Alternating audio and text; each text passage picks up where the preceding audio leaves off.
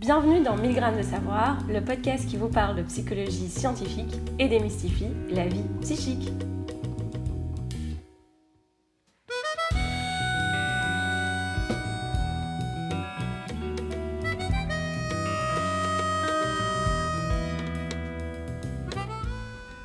Bonjour, vous êtes en présence de Magali Bella et de Farah Tbal. Bonjour Magali.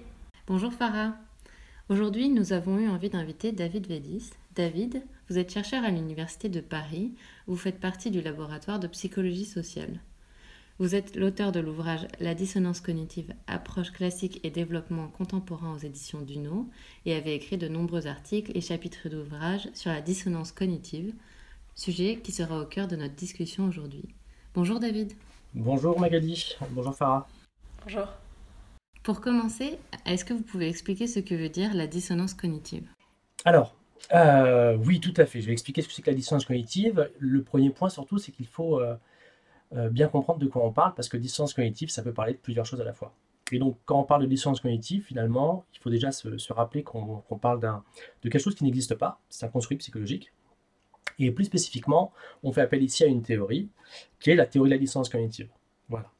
Et c'est pour ça qu'on peut différencier différents niveaux, à savoir qu'on parlait de la théorie, on parlait du processus de dissonance cognitive, voire de l'état de dissonance cognitive, qui est un point, je pense, qu'on sera amené à aborder plus tard. Donc cette dissonance cognitive, euh, c'est un, modèle euh, du fonctionnement euh, psychologique des individus normaux, qui est proposé dans les années 50 par Léon Festinger, et qui considère que euh, euh, lorsque les personnes vont avoir en tête des informations qui sont incompatibles, eh bien, elles vont ressentir un état d'inconfort, qui s'appelle l'état de dissonance cognitive, et que cet état d'inconfort motive les individus à trouver, à, recouvrer un état satisfaisant, à euh, réduire l'état de tension, l'état de dissonance cognitive, afin de retrouver un état satisfaisant. Alors, est-ce que j'ai suffisamment expliqué comme ça dans un premier temps, ou est-ce que vous avez besoin de, plus d'explications à ce niveau-là euh, ben, Moi, j'aimerais bien un exemple. En pensant à cet état, je me disais, euh, par exemple, le point de vue écologique. Euh, toutes les personnes qui essayent de faire ben, vachement d'efforts au niveau de leur impact écologique et qui hésitent à chaque fois à prendre l'avion, par exemple, est-ce qu'on peut se dire que ça, c'est un état de dissonance cognitive de devoir faire un petit compromis ou, ou alors un autre exemple de la vie concrète de tous les jours? Alors, est-ce que le fait de vouloir faire des compromis est un état de dissonance cognitive euh, Je vais dire simplement, je ne sais pas. Il faut que j'y réfléchisse, mais je ne suis pas certain. À savoir que on peut pas. C'est souvent un problème qu'on a avec la théorie de la dissonance, c'est que vous voyez que la définition, alors je vais peut-être la revenir dessus un petit peu, mais elle est euh, très inclusive. Et en étant très inclusive, le risque parfois, c'est que on voit qu'on soit amené à voir de la dissonance cognitive partout. Et si on voit la, théorie de la dissonance cognitive partout, ben, ça veut dire finalement qu'elle explique pas grand-chose. Donc c'est important à ce moment-là de pouvoir un peu aussi restreindre le, euh, le, niveau euh, d'explication de la théorie de la dissonance. Donc pour qu'il y ait dissonance, il faut déjà qu'on ait euh, deux informations, deux cognitions, on pourrait dire, deux niveaux d'information qui sont incompatibles. Donc par information, hein, c'est très large. ça peut comprendre aussi bien des connaissances sur soi-même, par exemple tout ce qui va être lié au soi, la perception qu'on a de soi-même, les connaissances, les croyances qu'on a à l'égard de soi-même. Ça peut être également euh, des comportements, puisque le comportement, ce n'est plus ni moins que euh, bah, euh, c'est une observation, comment dire, de l'individu. Voilà, ça peut être son propre, sa propre observation de lui-même, mais ça reste un niveau d'information. Ça peut être également des croyances ou des connaissances, sans faire de distinction ici, sur le monde, par exemple. Voilà. Et donc, quand, quand un individu va disposer de euh, de cognition, on va appeler tout ça des cognitions, des informations, qui sont incompatibles, eh bien, ça génère un état de tension. Cet état de tension, c'est ce qu'on appelle l'état de dissonance cognitive.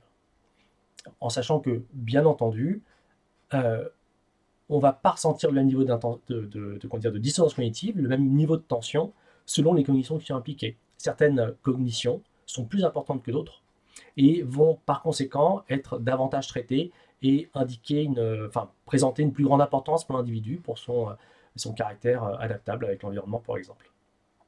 Alors, par conséquent, est-ce qu'une personne qui euh, hésite entre prendre l'avion et ou ne pas prendre l'avion ou quelque chose de ce genre-là ressent de la dissonance? Bah, Je ne sais pas. Bah, je ne pourrais pas le dire. C'est pas, en tout cas, c'est plus difficilement euh, définissable. Si je dois donner un exemple plus concret dans ce cadre-là, on pourrait imaginer. Du coup, que je, trouve l'exemple spécifique maintenant avec, euh, l'écologie. Alors, ça pourrait être, pour exemple, une personne qui euh, affirme que l'écologie est extrêmement importante.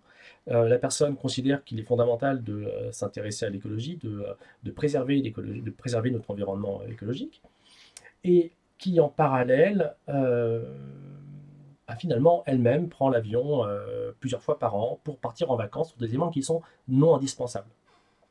Alors qu'elle pourrait prendre des, euh, des, moyens de transport qui seraient par exemple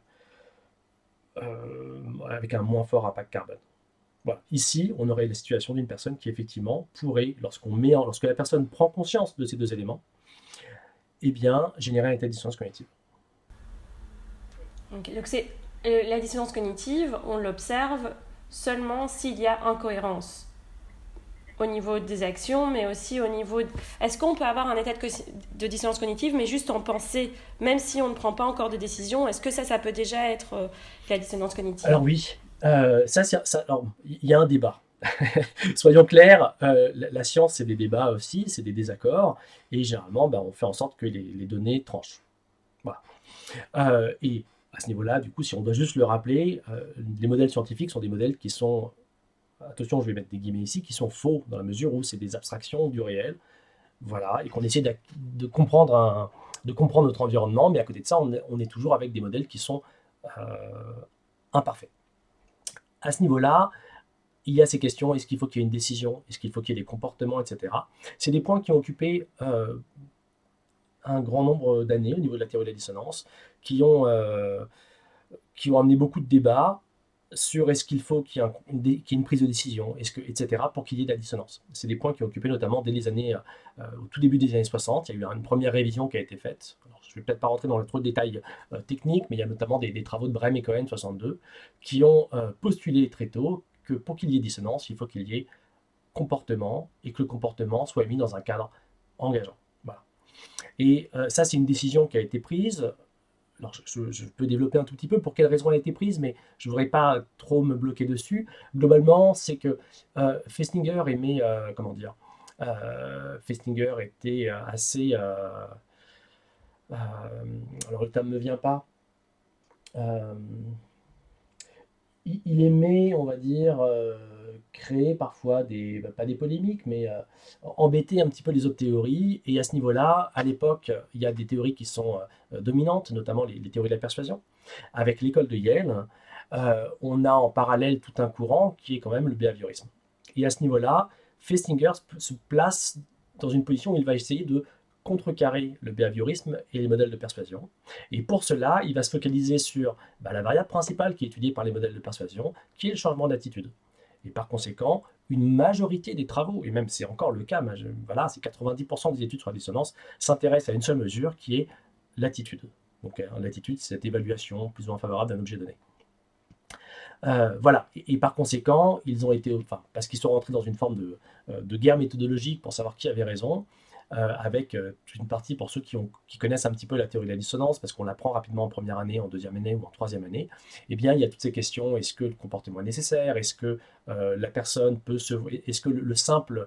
la simple observation de, soi-même, ça c'est les modèles de BEM par exemple, l'autoperception de BEM, sont suffisants pour expliquer les effets, etc. etc. Et tout ça, c'est lié en fait à un choix initial dans les années, à la fin des années 50, qui consistait à dire que si on voulait observer des effets de dissonance, à savoir du changement d'attitude, il fallait qu'il y ait comportement et décision, etc. C'est un point qui est remis en question euh, depuis les années 2000, pour simplifier au niveau assez large, avec des travaux euh, tels ceux de Harmon Jones, avec le, Action-Based Model, euh, et puis des travaux encore plus récents, donc Harmon Jones toujours, mais également des travaux de Proulx ou mes propres travaux, dans lesquels ben, finalement on montre que l'information simple génère un état de distance cognitive euh, et que finalement on n'a pas besoin qu'il y ait une prise de décision ou autre. À savoir que lorsqu'une personne dispose à l'esprit de deux informations qui sont incompatibles, eh bien ça génère cet état de tension. Et, là d'ailleurs, en fait, on rejoint d'autres modèles. On n'est pas, pas uniquement la théorie de la dissonance qui peut expliquer cela. Euh, on, on, ressent un état de tension et un besoin de réguler cet état de tension. Pour donner un exemple concret éventuellement de la manière dont ça, peut fonctionner à ce niveau-là, je pense à des travaux, dans les, travaux de Harmon Jones là-dessus, où il s'intéresse à des, à des phrases qui ont une terminaison inattendue. Donc là, on renvoie finalement aussi à un, champ qui est même plus ancien que la théorie de la dissonance, hein, par exemple la, violation des attentes, euh, telle de Brunner et Postman et autres, ou euh, d'autres modèles tels que euh, les travaux de Piaget aussi, etc. Et à ce niveau-là, en gros, lorsque des personnes sont exposées à des phrases qui terminent de manière incongrue, en quelque sorte, par exemple, chez le médecin, je suis allé, enfin, je suis allé chez le médecin pour ma voiture, voilà, un truc comme ça.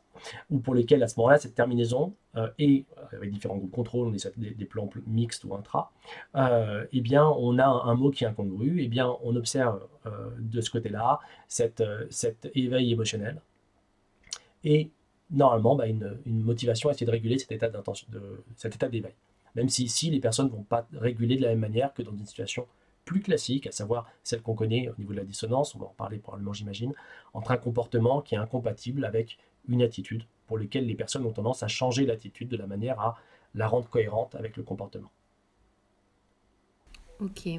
Et donc, euh, vous avez parlé d'un état de tension et d'un éveil émotionnel. Euh, est-ce qu'on peut revenir un peu sur ce, que, ce exactement l'état de dissonance cognitive euh, qu'est-ce que ça produit exactement du coup euh, chez l'individu d'être dans cet état de dissonance cognitive? Alors, l'état de dissonance cognitive, c'est un état qui est euh, désagréable. Alors, je dis désagréable, c'est même quelque chose qui est encore à définir, mais globalement, il y a une bonne part des, scientifiques qui s'accordent pour considérer que c'est un état aversif. C'est un état qu'on cherche à éviter. Et c'est justement ça qui motive les individus à, à réduire cet état. D'accord? Et par conséquent, le plus simple pour réduire cet état, c'est réduire l'inconsistance, réduire l'incompatibilité entre les deux cognitions. Alors, qu'est-ce qu'on ressent à ce niveau-là? Euh, On ressent les différentes émotions qui peuvent être très dépendantes finalement du contexte dans lequel on va, euh, enfin du contexte euh, qui génère la situation de dissonance. on ressent un état plutôt de, malaise, d'inconfort. On ressent en quelque sorte un conflit interne. Euh, avec une intensité plus ou moins forte, qui va dépendre notamment eh bien, de l'importance des cognitions qui sont impliquées. On comprend bien que si euh, euh, l'état de dissonance est généré par les attentes très fortes que j'ai à l'égard de moi-même, donc quelque part normalement c'est une cognition qui est importante, hein, soi-même, et le, le, résultat obtenu, par exemple, donc là il y a une inconsistance entre ce que j'attendais de moi-même et ce que j'ai obtenu de moi-même, eh bien à ce niveau-là, euh, l'état de tension, il va davantage être orienté avec des, émotions qui sont euh, euh, liées à soi et qui sont également négatives, avec un, niveau de tension qui est assez important.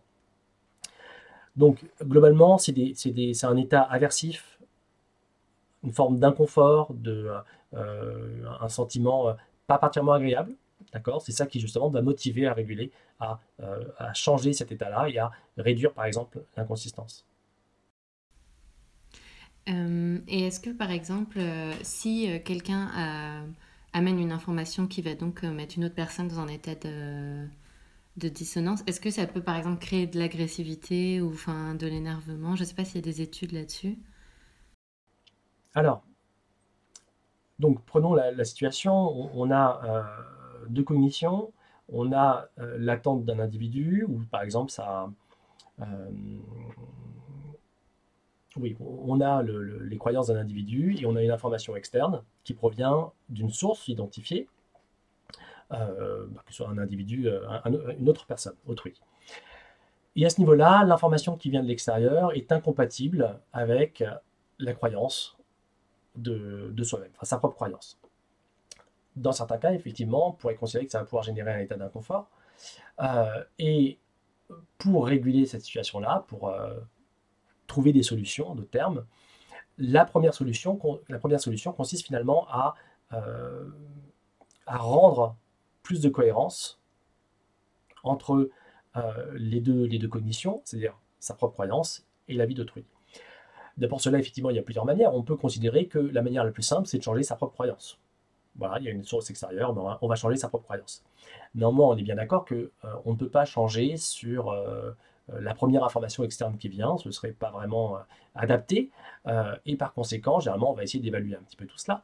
Et les croyances qui sont internes, parce qu'elles sont parfois plus résistantes, parce qu'elles peuvent être associées à un certain nombre de comportements, parce qu'elles peuvent être associées à une identité sociale, à des éléments qui sont centraux pour, pour, pour, son identité, à euh, la présence d'autres personnes, les membres d'un groupe, etc. Tout ça sont des éléments qui vont rendre résistant eh bien, la cognition ici qui va être liée à sa croyance.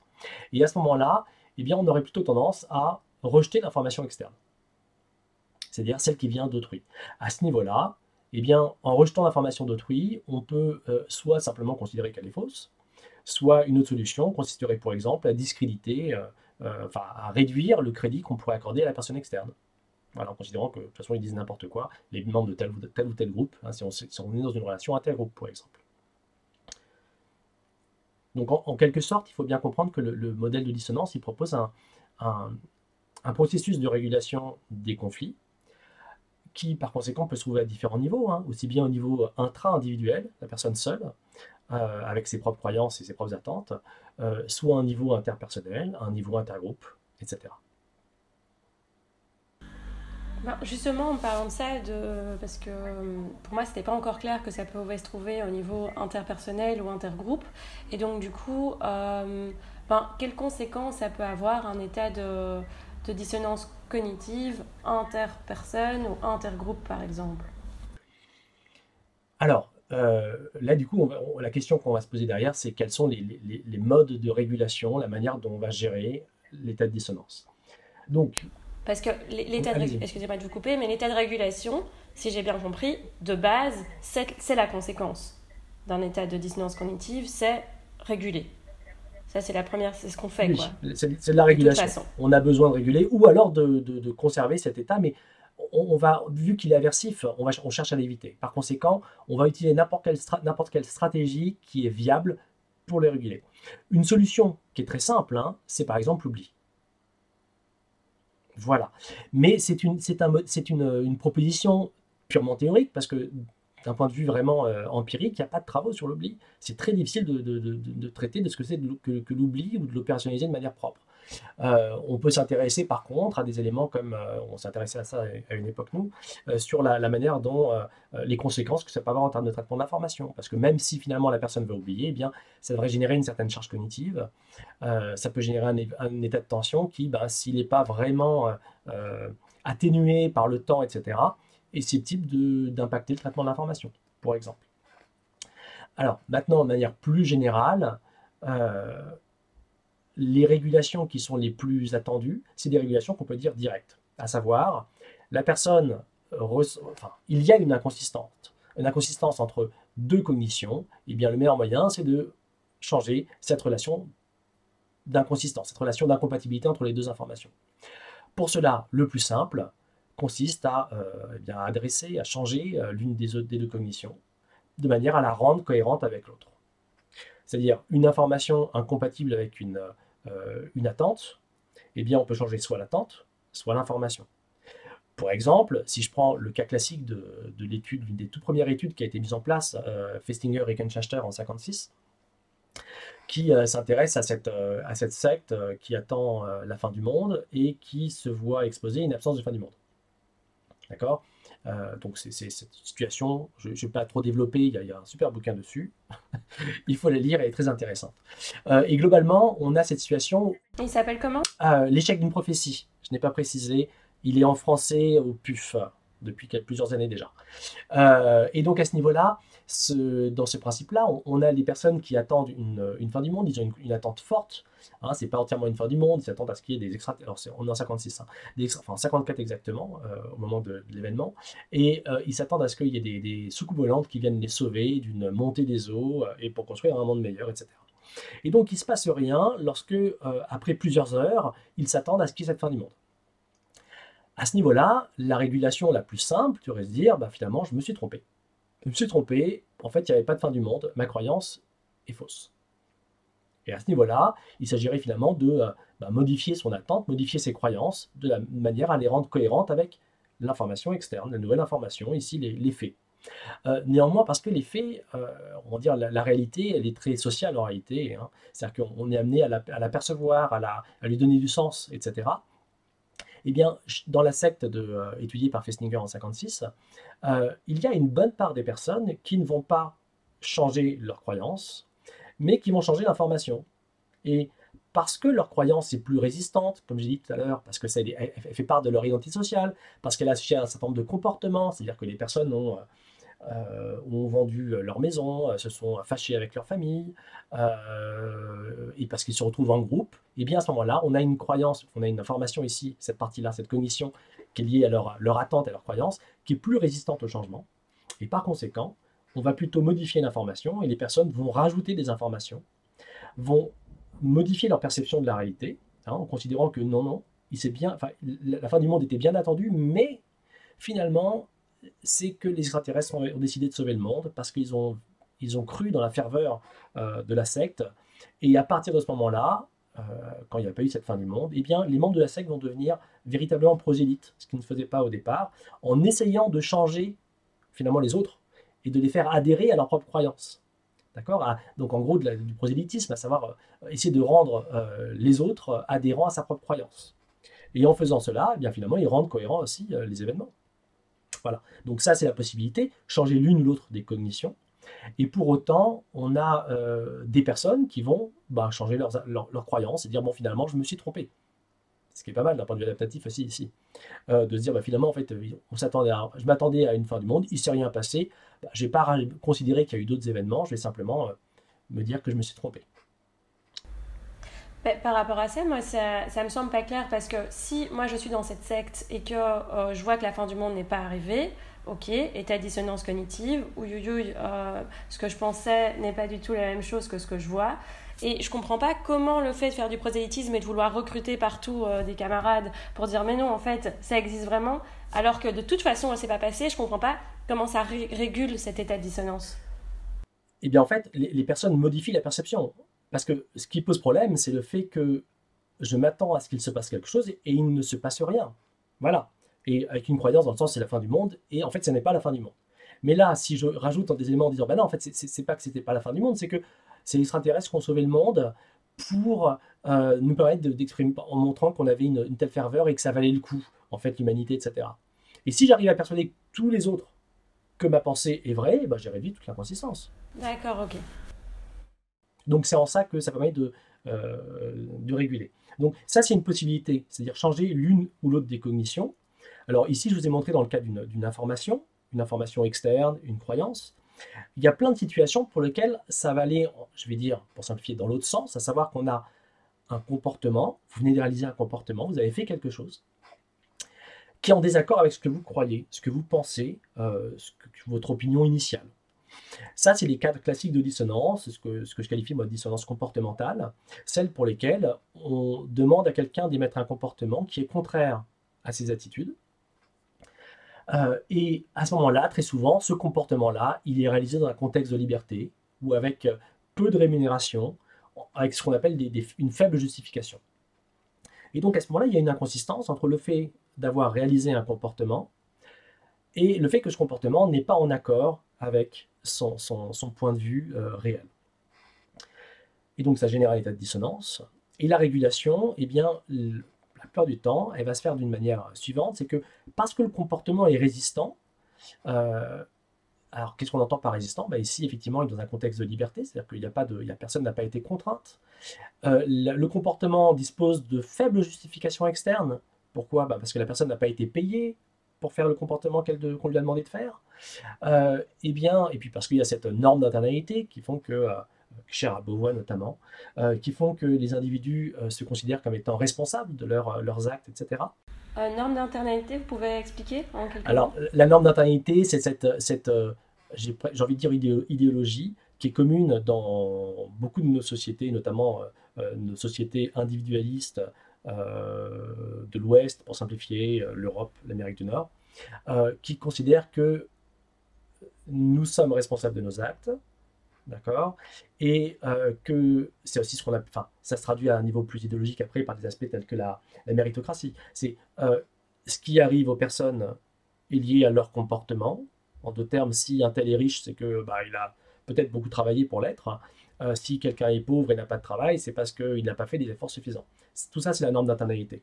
D'accord? Ça renvoie à l'idée que, en termes d'explication, les personnes préfèrent les explications internes, ont une plus grande facilité à proposer des explications internes. C'est ça cette norme d'internalité. Et on parle de norme parce qu'elle est euh, partagée par un grand nombre de personnes et elle est, euh, comment dire, favorisée d'une certaine manière, ou en tout cas, elle fait partie d'une idéologie qui est partagée. Voilà, et donc à ce niveau-là, parce que l'individu euh, réalise un comportement, parce qu'il y a un contexte de liberté est laissé tout de même, un choix possible, on considère qu'il a toujours la possibilité de dire, euh, de dire non, même si en réalité on sait que ça n'est pas possible. On ne peut pas dire entièrement non à son patron.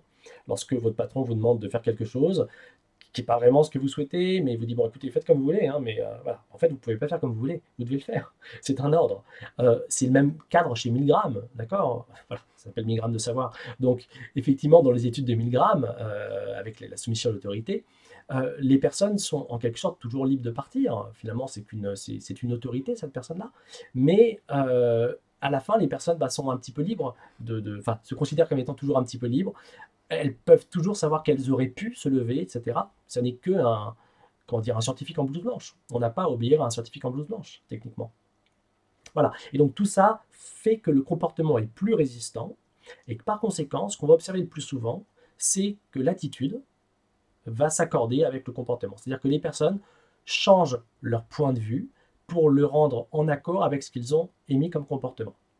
Voilà, ça c'est le changement d'attitude le plus classique c'est les études les plus standards sur la dissonance. Euh, la personne rédige un, argumentaire en faveur de l'intervention de la police sur le campus.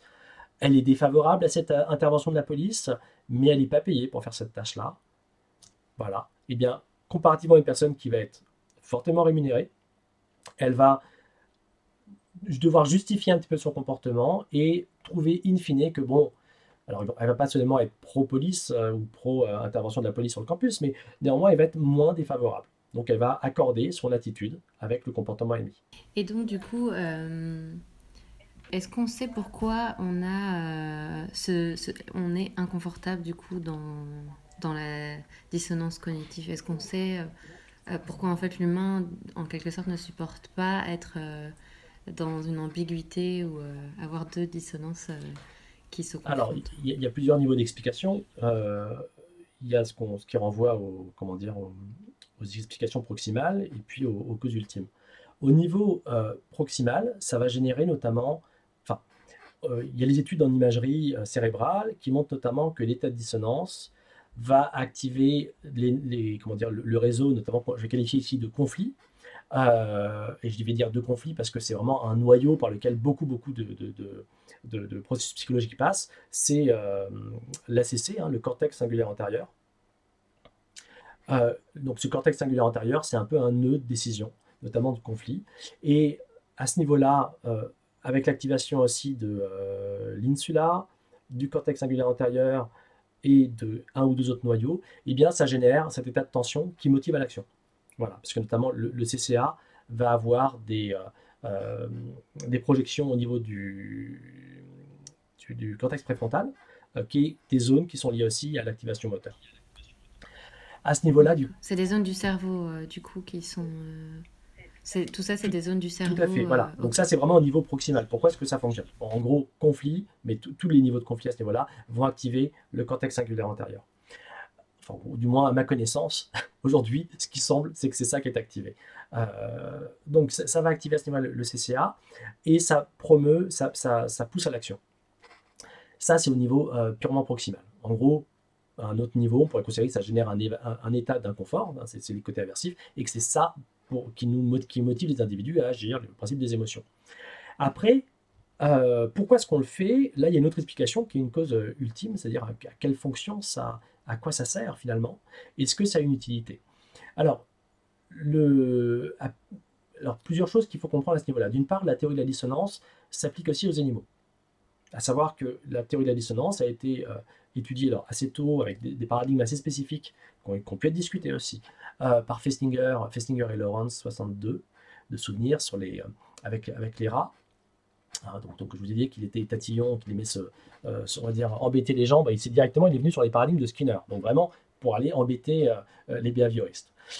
et ensuite, après, ça a été répliqué aussi plus récemment, dans les années 2000, avec différents types de primates, différents types d'oiseaux, des, mammifères tels que ours, etc. En fait, ils ont fait toute la ménagerie, hein, je, résume, mais ils ont fait toute la ménagerie, ils ont testé le paradigme du choix. Et euh, le résultat, même si également le paradigme du choix, alors je n'ai pas détaillé tous les paradigmes, hein, mais peut être discuté sur certains aspects, et c'est peut-être l'un qui est très discuté, euh, ils ont pu montrer qu'il y avait ce même type euh, de, processus avec, alors l'état de dissonance, ils n'ont pas pu le mesurer, mais en tout cas cette justification du choix pris, Hein, les personnes vont préférer un certain choix par la suite, euh, une fois qu'ils ont pris une décision, euh, qui existait chez euh, une majorité d'animaux. Alors, je, vous dis, là, j'ai pas mon, document sous les yeux, je ne peux pas vous confirmer exactement quel animal c'était, mais il y a bon nombre de primates, majorité de primates, et plusieurs types d'oiseaux notamment. Et c'est-à-dire qu'ils faisaient un choix et après ils reprenaient tout le temps ce même choix Voilà, en fait, on leur demande d'évaluer des, des, des, items qui sont euh, non préférés au départ, ils sont équivalents. Et une fois que la personne, enfin l'animal prend un choix, notamment un choix difficile, alors je dis l'animal, hein, ça paraît chez les humains, ils ont fait ça aussi avec les enfants euh, de moins de 6 ans. Et une fois que l'animal fait ce choix, eh bien, il maintient ce choix et quand on lui propose après de manière plus libre, euh, sans qu'il ait le choix entre l'un ou l'autre exclusivement, eh bien, il va préférer celui qu'il a choisi la première fois. Voilà. Donc, on, a un, on aurait quelque part un, processus qui est commun à beaucoup d'animaux et même à des, des, êtres euh, humains euh, moins, et moins développés, hein, je pense aux jeunes enfants ici. Et à quelle, quelle fonction ça, ça sert? Eh bien, du point de vue de Harmon Jones, ça c'est l'action-based model, c'est que ça nous permettrait d'avoir une action efficace. À savoir que on ne peut pas se retrouver dans des circonstances dans lesquelles on ne peut pas choisir. On a besoin d'agir au niveau du, développement euh, humain euh, et puis des animaux de manière générale. Le, premier point, on n'en est pas à des questions euh, de, d'attitude, de, croyance, etc. On est simplement sur l'action. Et à un moment, on peut avoir le choix entre deux actions. Est-ce que je exploitation, exploration Est-ce que euh, je reste là euh, Est-ce que je, quitte le lieu Est-ce que euh, je dois me battre Est-ce que je dois m'enfuir Etc. etc. Et à ce niveau-là, parfois, il y a ces, comment dire, ces situations qui nécessitent de faire un choix.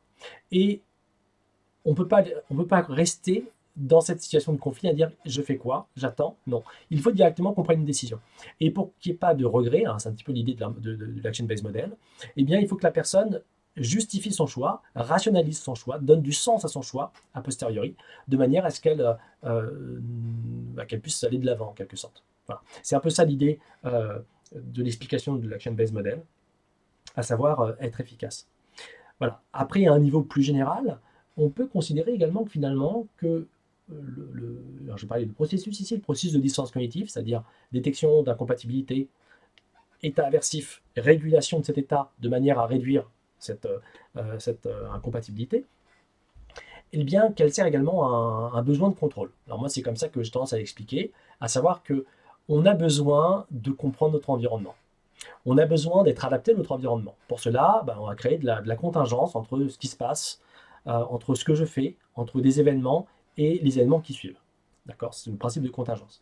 Et ça me permet d'avoir un univers qui est un petit peu cohérent, d'avoir, de pouvoir avoir des prédictions, Hein, c'est-à-dire que quand euh, bah le dérèglement climatique aujourd'hui pose des problèmes, parce que notamment on ne sait pas vers quoi on va. Euh, quand on a par contre des attentes qui sont très claires et on se dit si je fais telle chose, il va se passer telle, telle autre chose. Euh, s'il y a des nuages dans le ciel, eh bien c'est que probablement il va pleuvoir, etc. Et eh bien là on a de la contingence. Là on a des attentes, on a de la cohérence, de la consistance entre, bah, deux, événements. D'accord? C'est ça, c'est ça le, pour moi ce qui renvoie à ce sentiment de contrôle. Euh, et donc, à ce moment-là, dès qu'il y a une rupture dans, ce, euh, dans cette perception du contrôle, une non-contingence, à savoir que la personne attend quelque chose et finalement elle, n'arrive pas, lorsqu'une personne euh, agit d'une certaine manière et s'attend à ce qu'il se passe telle autre chose, voilà, et, etc. Donc, quand il n'y a pas cette contingence, quand il n'y a pas ce lien entre mon attente et l'événement, eh bien, ça génère cet euh, état de tension et cette régulation. Cette régulation, elle a un objectif qui est ici, encore une fois, au service du contrôle, parce qu'elle nous permet d'ajuster nos attentes et nos croyances. Ça nous permet du coup d'avoir un monde qui est plus cohérent. Dans certains cas, il est fondamental de pouvoir revenir sur son attente et se dire, bah, je me suis trompé. Je pensais que l'écologie, n'était pas si important, mais en fait, c'est super important, pour exemple. Et à ce moment-là, la personne va pouvoir ajuster ses, euh, ses connaissances, etc. Voilà. Et dans d'autres cas, il faut pouvoir rejeter une information en disant non, là, cette information est trop, euh, est trop nouvelle et trop incompatible avec mes connaissances initiales. Par conséquent, je vais la rejeter. Jusqu'à ce qu'il y ait un, nombre d'informations qui sont suffisantes, en quelque sorte, pour remettre en question ma croyance initiale. Est-ce qu'il y a des personnes qui sont euh, plus potentiellement sensibles de ressentir davantage de dissonance cognitive? Donc là, vous avez parlé des différentes zones du cerveau. Bah, par exemple, les personnes qui ont des, des traumatismes vraiment physiques à ce niveau-là, bah, du coup, est-ce que ça influence leur état de dissonance cognitive? Euh, Si au niveau euh, biochimique, il y a des euh, déréglementations, est-ce que ça aussi, ça a une influence? Ou encore au niveau clinique, en fonction des maladies mentales, est-ce qu'on se rend compte qu'il y a des maladies mentales avec un état de dissonance cognitive plus important? Alors, c'est une très bonne question. Et euh, je vais commencer par dire que je ne connais pas assez l'aspect pathologie pour vraiment pouvoir dire ce qu'il pourrait y avoir à ce niveau-là. Néanmoins, il y a également des éléments sur lesquels je peux pouvoir répondre, qui vont concerner notamment euh, bah, les, préférences les préférences individuelles, hein, à savoir euh, par exemple ce qu'on appelle le, besoin de structure, le besoin de clôture. alors besoin de cognition, il devrait un peu moins intervenir ici, mais à ce niveau-là, il, y a des variables individuelles qui devraient jouer, qui peuvent jouer, ou du moins qu'on a déjà montré dans la littérature qu'elles avaient un impact. Néanmoins, il faut encore une fois que je, précise un point, à savoir, on a l'inconsistance, on a l'état de dissonance, donc là c'est la première phase, et on a la deuxième phase, qui est, enfin deuxième ou troisième, qui est l'état de dissonance et la régulation. À ce niveau-là, il y a des différences individuelles qui peuvent jouer à plusieurs niveaux. La première, c'est est-ce qu'il y a des personnes qui sont plus sensibles à l'état de dissonance? Est-ce que des personnes vont sentir plus d'état, plus euh, d'inconfort? Ça, ça va dépendre notamment bah, finalement de leur implication personnelle. Euh, ça peut être des variables qui ne sont même pas euh, personnologiques, mais qui sont plutôt liées au contexte. Comme je vous ai dit tout à l'heure, si on traite d'un objet qui est lié au soi, techniquement, ça devrait être plus important pour les individus. Par conséquent, ça va avoir plus d'impact. Ça, c'est purement, purement contextuel. Au niveau de, l'État, il y a également des personnes qui, vont, qui devraient ressentir plus facilement euh, du conflit cognitif, en d'autres termes. C'est ces personnes pour lesquelles bah, le, monde est noir ou blanc. On est d'accord que lorsque les personnes ont un monde qui est perçu purement noir ou blanc, eh bien, c'est plus facile de mettre deux informations qui sont noires et blanches et du coup qui ne collent pas. Voilà, ça, ça peut renvoyer par exemple à ce qu'on appelle le besoin personnel de structure, Hein, personal infrastructure, euh, qui renvoie à cette idée que bah, effectivement il y a des personnes qui ont, euh, qui ont besoin de fortement structurer le monde, de considérer que les choses sont très distinguées, en quelque sorte de faire beaucoup de des catégorisations très claires, donc peu de catégorisation, versus euh, ces personnes qui acceptent des nuances de gris et qui ont une plus grande ouverture d'esprit. On sait par ailleurs que ce besoin personnel de structure, pour exemple, est lié dogmatisme, hein, pour des, échelles plus, anciennes. Euh, dogmatisme, tolérance à l'ambiguïté, tout ça, c'est des concepts qui hein, sont assez proches et qui sont susceptibles de générer plus d'états de dissonance. À savoir que, à circonstances égales, quelqu'un qui a un fort besoin de structure devrait ressentir davantage d'inconfort. Voilà. ça a déjà été montré de manière très ancienne avec le dogmatisme, etc., des études de vers 75, etc., sur l'état de dissonance qui montraient que les personnes avaient davantage régulé. Donc ça, c'est le premier aspect, à savoir l'état de dissonance. En termes de régulation, il y a un autre aspect maintenant. Quelles sont les régulations que les personnes, pour lesquelles les personnes vont opter? Et ça, c'est une autre question. Alors déjà, il faut qu'elles ressentent un état de, de, tension, et après, il faut qu'elles le régulent. Cette régulation, je pense que, premièrement, elle peut être liée à ben, en forme de préférence individuelle. Il y a des personnes qui ont des stratégies euh, naturelles, qui enfin naturelles, euh, apprises ou, ou d'expérience, qui vont être, qui, vont davantage apparaître parce que, eh bien, elles, ont déjà fait comme ça. En quelque sorte, ça a fait leur preuve. Par conséquent, elles vont l'utiliser. et à ce niveau-là, ben, on, peut, on peut considérer que certaines personnes vont plus facilement nier l'information et considérer que ça n'existe pas, que d'autres personnes vont, elles, au contraire, plus facilement changer d'attitude, peut-être des personnes qui, par exemple, ont d'ailleurs moins de confiance en elles, par exemple, etc., euh, etc. Donc là, il y a des différentes variations qui peuvent exister. Alors, il y a peut-être un, dernier point qui peut être intéressant à aborder, parce que ça, c'est vraiment ce qui est le plus, euh, j'ai envie de dire, contemporain, oui, sur la théorie de la dissonance. C'est ces nouveaux modèles qui étendent cet aspect régulation à ce qu'on appelle des régulations palliatives. Qu'est-ce que j'entends par là? Donc ces régulations palliatives, c'est toutes ces régulations qui ne concerne pas directement l'inconsistance. À savoir que l'inconsistance, c'est-à-dire la dissonance elle-même, la source de dissonance. Hein, je préfère parler de, cognition inconsistante qui génère un état de dissonance cognitive qui propose une régulation de l'état de dissonance cognitive. Par conséquent, dans certains cas, on ne va pas réguler l'inconsistance. On ne va pas réguler bah, les deux informations qui sont incompatibles, soit parce qu'on a assez peu conscience des cognitions qui sont impliquées, soit parce qu'elles sont toutes deux super importantes. Hein, imaginons une situation pour laquelle euh, toute votre, euh, votre vie tourne autour euh, d'une croyance et il y a une remise en cause qui est fondamentale et qui, bah, on ne peut pas revenir dessus, on peut pas la, elle, est non discutable cette, cette remise en cause. À ce moment-là, on sent un état de tension qui est énorme. Et ça va être difficile de changer l'une ou l'autre des cognitions parce que c'est extrêmement coûteux, en quelque sorte cognitivement, c'est extrêmement coûteux pour qui je suis, etc., etc., la représentation du monde. Et à ce moment-là, eh une solution va consister à réguler l'état de tension, c'est-à-dire trouver n'importe quelle stratégie palliative permettant de réduire cet état d'inconfort, euh, avec aussi bien des régulations du type euh, euh, réguler en tel que, je ne sais pas, par exemple, manger, manger fortement de manière compulsive, se mettre à consommer de l'alcool ou de type de drogue, etc., qui est une stratégie qui permet en quelque sorte peut-être de réduire le niveau de tension sans nécessairement réduire l'incompatibilité. Et il y a ces, nouveaux travaux tels que ceux de euh, Travis Brooks avec son Meaning Maintenance Model qui intègrent l'état de la dissonance cognitive dans son, son modèle général et qui va montrer que finalement, dans bien des cas, les personnes vont trouver d'autres moyens de, euh, de, donner du sens ou de, du moins de trouver des stratégies permettant de réguler l'état de tension en euh, affirmant des valeurs, par exemple, en, extrémisant des opinions, etc. Et là, on peut arriver à un niveau euh, qui s'intéresse à la théorie de la licence cognitive, à un niveau encore plus général, à un niveau sociétal, et les conséquences que peut avoir eh les inconsistances quotidiennes sur, par exemple, la polarisation de nos sociétés. Merci beaucoup pour cette interview, c'était vachement intéressant. Euh, et on souhaite aux éditeurs et aux éditrices une bonne écoute sur 1000 grammes de savoir. Au revoir. Au revoir, merci à vous.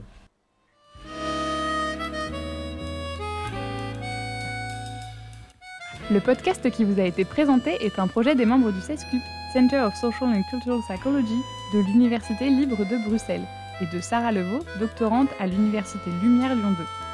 La musique de ce podcast a été réalisée par le Kenzo Nera Quartet et Sylvain Delouvet a designé notre magnifique logo. Vous trouverez des informations complémentaires sur le site du podcast milgram.ulb.be.